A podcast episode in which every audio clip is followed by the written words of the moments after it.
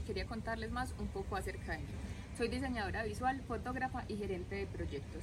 Resulta que mi proyecto de vida estaba a ser una gran gerente en una empresa, pero la espiritualidad me llevó a otros lugares.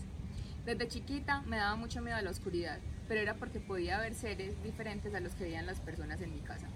Cuando yo manifestaba esto, en mi casa me decían que estaba loca, que me lo estaba inventando y que estaba tratando de llamar la atención. A medida que pasó el tiempo me di cuenta que realmente no era así, sino que realmente podía ver personas y escuchar cosas diferentes a las que escuchaban los demás. Por miedo a no sentirme validada, cerré el don durante muchos años. Y a raíz de una crisis emocional que tuve, no necesariamente una depresión como le pasa a muchas personas, llegué a buscar ayuda, pero no ayuda para mirarme a mí ni para saber qué estaba pasando conmigo, sino porque quería solucionar una situación externa que estaba pasando. Y así empecé con cristales, empecé haciendo regresiones, empecé haciendo un montón de terapia para mí. Y es algo que dice una amiga mía como turismo espiritual.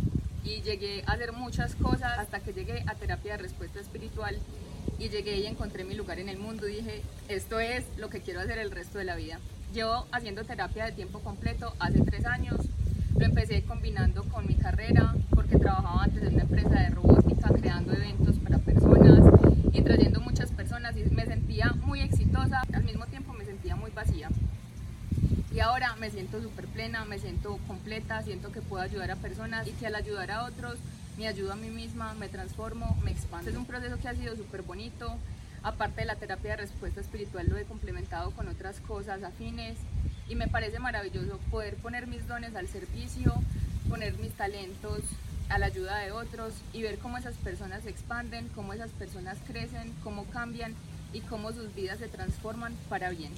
Y hay algo súper bonito que dice mi mejor amiga, que es siempre todo se pone mejor. Y a pesar del miedo, a pesar de las dudas y a pesar de que muchas veces a mí también me causan resistencia a ciertas situaciones, siempre definitivamente se pone mejor.